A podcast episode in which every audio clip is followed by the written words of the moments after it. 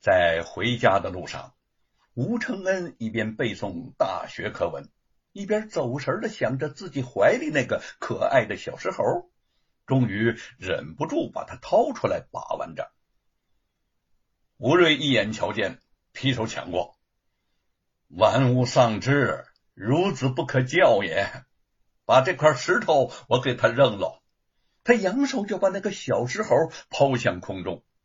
吴承恩惊呼一声，只见他飘飘摇摇的飞过了一处峰顶，落在了一块平坦的石头上，再也拿不到了。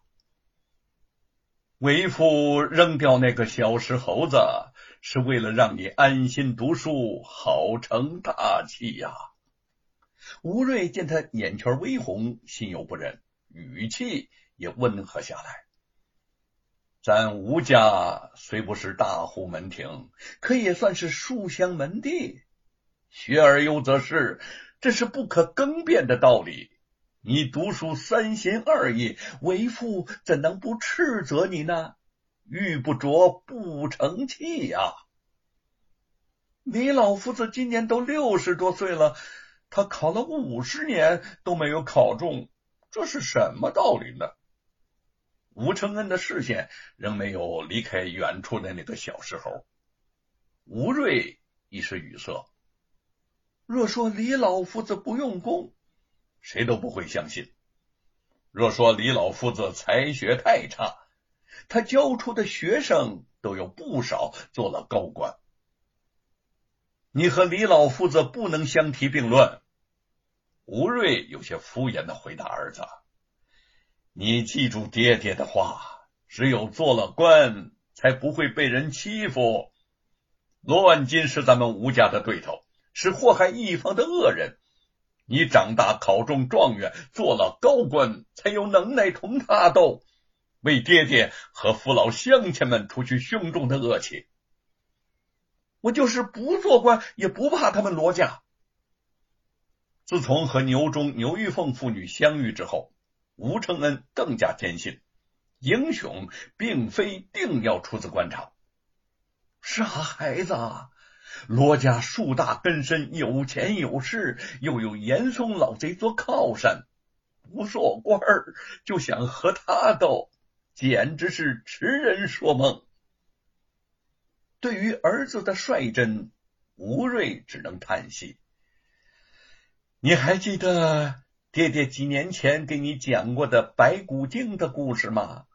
白骨精恶毒之极，人人恨之。说罗万金是专门吸食人血的白骨精，一点也不为过。你只知道寻找美猴王，看什么《西游记》，不懂得人心险恶，可不要给爹爹惹出祸端来呀！自从在圣僧庙奠基大会的会场上看见了吴成家，好色成性的罗万金就动起了心思，想将她娶为第六房姨太太。保媒拉纤之人眼前就有一个现成的盐铺老板沈田，此人一向自诩谋略，又对自己十分的巴结，这件事交给他可称万全。此乃大吉大利之事啊！若娶得吴氏之女，您定然会家财兴旺，益寿延年。他呢，会为您生下三儿一女，其中一子会当上号令全国的大将军。果然，这个沈田一听这事儿，就连声赞好，将罗万金夸的那个脸上肥肉乱颤着，细眼。眯成了一条小细缝儿，哈哈哈哈好，哈哈哈哈呃，那老夫几时迎娶美人为家呢？在下已经替您看好喽，吉时呃，当在下月。神田煞有介事的说。罗万金虽觉得有些不快，但是为了成功娶的美人回来。也就答应耐着性子等他一等。出了罗府，沈天不敢怠慢，马上去了镇上的吴家染线铺。他诡计多端，将此事前后一想，肚子里头已经有了主意。到了染线铺中，发现吴瑞出门访友还没回来，染线铺只有吴成家主持，更是暗呼天助我也。他装模作样的环视了一下店中的货品，不住的摇着头：“哎呀，他他他太少喽，太少喽！这位先生，我家店铺是小本经营。”存货的确不多，吴成家感觉对方不是普通客人，像是有大生意要做，恭敬的说道：“不过您若是想订货，小店可以为您代劳。”眼瞧这个鱼儿上钩了，神田得意的挤着小眼睛：“ 瞧你这张小嘴够甜的啊！”呃。看在你很会照顾生意的份上，我就从你家店里头订二百两银子的各色染线啊，这是一百两银子的定金，我半个月以内来提货，怎么样？说着便把一包银子放在柜台上，偷眼观察着吴成家的神色。可以，咱们一言为定。吴家染线铺还从来没有过这么大的生意，吴成家高兴的有些不知所措了。我家小店呐，一向信守承诺，收了您的定金，就一定会把货给您办好喽。我可把丑话说在头里，到了期限你不付货给我，可得赔我四百两银子，这也是做买卖的规矩。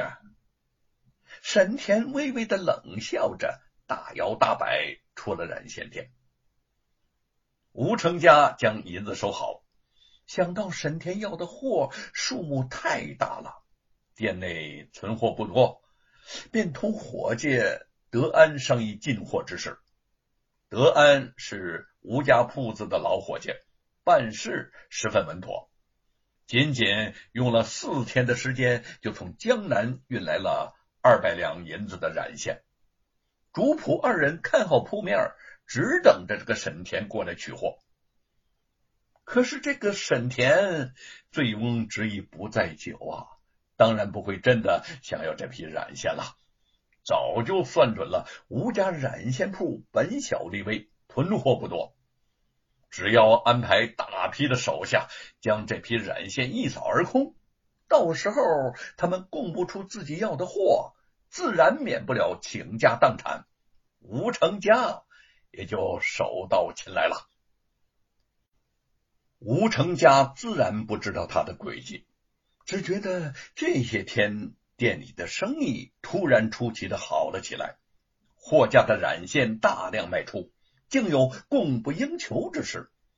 他既高兴又不解的问。德安大哥，怎么这两天买染线的人突然增多了呢？存的货都快卖完了，卖完了，柜上存货还有这些呢。